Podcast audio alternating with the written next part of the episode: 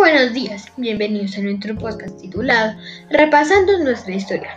Este día vamos a hablar sobre un acontecimiento muy importante, pero a la vez muy violento en nuestro país.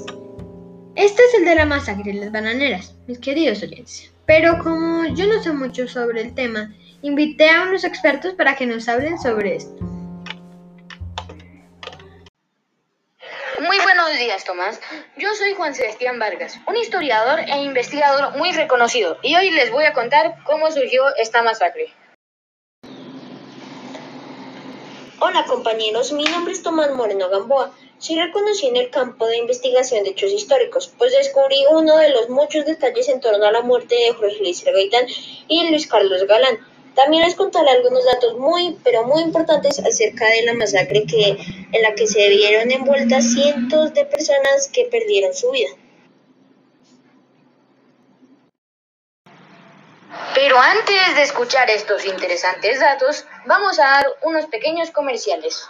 Es que la infección de garganta avance. Haz gárgaras de Noraver. Su potencia antiséptico de amplio espectro elimina virus y bacterias y acaba con la infección y el dolor sin manchar tus dientes. ¿Y tu garganta? Súper bien. Noraver Garganta Líquido. Desinfecta tu garganta. Noraver. Potente alivio. TTQ. Totalmente confiable. Después de esta pausa, ¿alguien de ustedes me puede contar cómo surgió esta masacre? Claro que sí. Esto surgió en 1928, pues los militares buscaban proteger los intereses de la corporación multinacional United Fruit Company, que ahora se llama Chiquita Brands. Dicha compañía exportaba bananos hacia los Estados Unidos desde Ciénaga Magdalena. En este lugar, los trabajadores estaban protestando ya que los empleadores no respetaban sus derechos como personas. Sus jornadas eran muy largas y su sueldo muy poco. A causa de esto, el presidente de los Estados Unidos le pidió a María Méndez, presidente de Colombia, que se encargara del asunto y puso militares encima de los trenes de exportación y dieron cinco segundos para que los trabajadores se marcharan de allí lo más pronto posible. Luego se dio la orden de disparar a todos los que protestaron.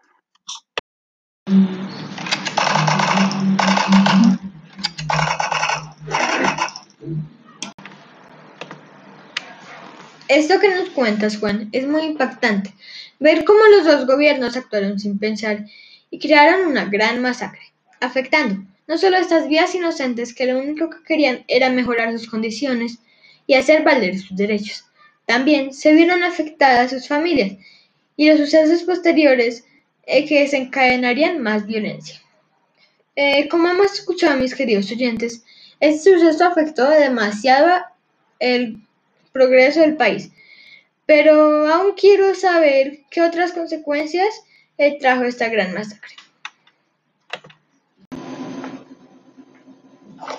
Así es, Tomás. A continuación les mencionaré qué otros efectos aparecieron luego de este conflicto. Como primero se dio por terminar el contrato a la compañía, provocaba la decadencia económica y social de la zona. Muchos pobladores se quedarían sin trabajo y los ingresos se verían afectados por el sostenimiento de sus familias. Como número dos, tenemos que los medios de comunicación nos llevaron a difundir información falsa que contribuyó a la desinformación. Se confundió el número de muertos, se calculan 100 en algunos casos, en otros más de 200 y en otros 50 o menos.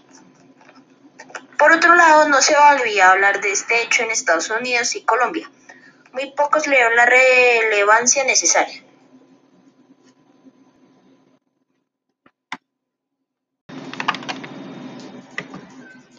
Es muy interesante, Tomás, cómo el error de los gobiernos afectó mucho a la zona y el país.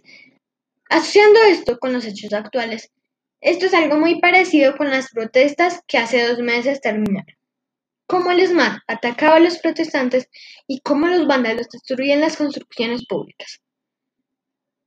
Bueno, les voy a contar una anécdota de hace algunos años. Un día, cuando mi mamá y yo íbamos en el Transmilenio, una persona empezó a hablar sobre la masacre. En ese tiempo yo no sabía que era la masacre de las bananeras. Él nos contaba que esta había sido olvidada, y esto era algo muy malo, ya que si uno no sabe su historia, está condenado a repetirla. Lo que nos cuentas es algo muy interesante. Y para que las personas que nos escuchan entiendan más sobre el tema, les daremos dos conclusiones. Pero antes vamos a poner una pequeña canción.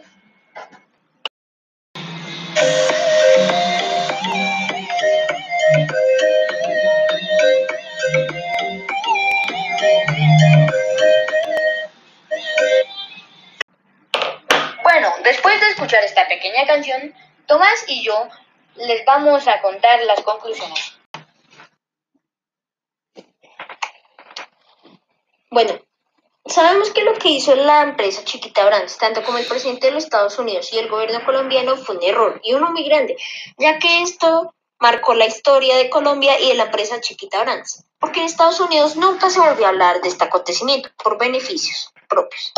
Después de muchos años y ya en el actual 2021 se tiene en cuenta cuántas muertes dejó a su paso la masacre de las banderas. Es muy importante recordar este hecho histórico ya que tanto los diferentes gobiernos se lavaron las manos con este hecho y dicen que no es importante y que tampoco es necesario recordarlo.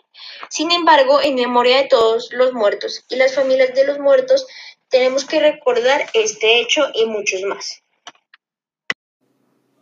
La masacre de las bananeras es un acontecimiento a causa de la protesta de los trabajadores de la empresa Chiquita Brand, a causa de su forma de pago y violación de derechos, por lo cual la empresa y el gobierno estadounidense mandó a militares colombianos a asesinarlos.